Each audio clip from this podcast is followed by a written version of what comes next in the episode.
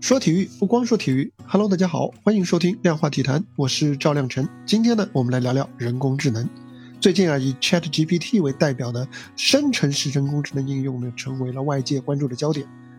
这种人工智能啊，它不但是知识广博，而且有很强的逻辑归纳能力。在面对很多的问题的时候呢，它的应答甚至可以让人难以分清究竟是人类还是机器。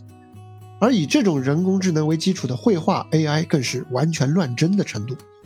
很多人认为啊，如今的人工智能已经站上了一个可能带来指数级增长的节点，这不由得让我想起了 ChatGPT 的一位前辈啊，人工智能程序 AlphaGo。AlphaGo 呢是 DeepMind 公司开发的人工智能程序，专用于下围棋。在2016年3月到2017年的5月，它分别和李世石九段和柯洁九段这两位人类的顶尖棋手啊进行了较量。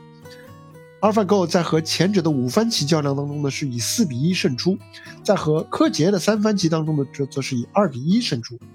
虽说啊，AlphaGo 在面对两位人类棋手的时候各输了一局，但是整体上看呢，却仍然有着碾压的优势。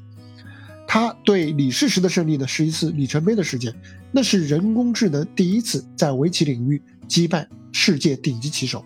而一年后，在面对柯洁的时候呢，他又有了极为明显的进步，以至于柯洁在认输的时候是一度抹泪，深感绝望无力。虽然从功能上来区分呢，AlphaGo 是强化学习模型，ChatGPT 呢则是自然语言处理模型，两个模型不一样，但是呢，说 AlphaGo 是 ChatGPT 的前辈并不为过，因为啊，两者都是生成式人工智能模型。所谓的生成式人工智能模型呢，他们都使用了深度学习技术来进行训练，并且都使用了大量的训练数据。比方说，像 AlphaGo，它就学习了海量的人类棋手的棋谱，它可以说打遍了这个古往今来这个人类棋手的所有的名局，全部都打过了。而 ChatGPT 呢，则有着巨大的语料库，才能够达到较高的准确性。此外呢，这两个人工智能，他们。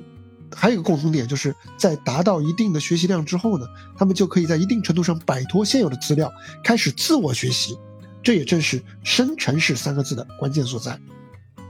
AlphaGo 呢，在强化学习方面以及人机交互技术方面呢，都展现出了突破性的进步，给 ChatGPT 的设计者提供了很多借鉴，而且呢。正是因为 AlphaGo 在围棋这样一个长期以来被认为是人类智慧的一个浓缩的项目当中取得的突破性的成功，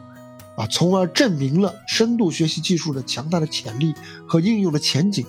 这样一来呢，才是大大提升了业界和投资者对人工智能发展的信心，从而加速了它的发展。所以啊，我们回到当年啊，如果李世石或者柯洁当时能够阻击 AlphaGo。也许呢，ChatGPT 的出现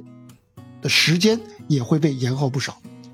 AlphaGo 征服人类围棋世界之后呢，后者并没有像一些人预言的那样啊，因为被祛魅了而不再流行了。人类棋手之间的精彩的对局，仍然吸引着世界的目光。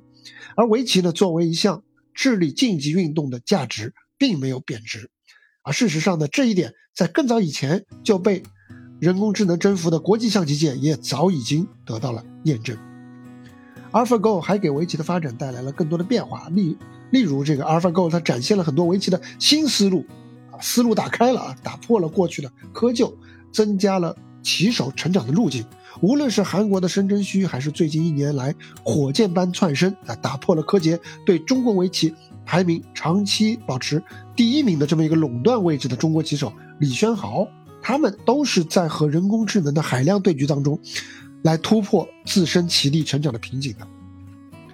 还有一些职业棋手啊，则发展出了副业啊，比方说，他们有人是为了人工智能来专门来寻找漏洞，他们会使用特定的下法，就能够让这个人工智能在围棋的棋局当中来陷入死循环的状态，走出昏招，甚至自取灭亡，从而通过来发现这些 bug 这些漏洞啊，就能够帮助人工智能不断的改进。而无论是 AlphaGo 还是 ChatGPT 啊，他们都在不断的改善。而有了前者这样一个先河呢，如今啊，生成式人工智能在大家的眼中啊，早已经不再是当年那个充满未知的洪水猛兽了。不过呢，就像围棋人工智能带来众更多的这个棋手作弊现象一样，如今的自然语言和绘画类的人工智能啊，也在一定程度上模糊了真实和虚假、原创和搬运的界限，也产生了一系列的伦理。乃至法律的困境。人工智能啊在自我学习，而人类也还需要不断的学习，去学习如何更好的利用人工智能，并且减少它的副作用。而围棋呢，作为人类世界面对生成式人工智能的先行者，它所积累的经验和遭遇的问题呢，对现在的人工智能发展仍然有着很大的参考借鉴价值。好了，这就是本期量化体坛的全部内容。欢迎订阅、转发、留言，我是赵亮晨，我们下一期接着聊，拜拜。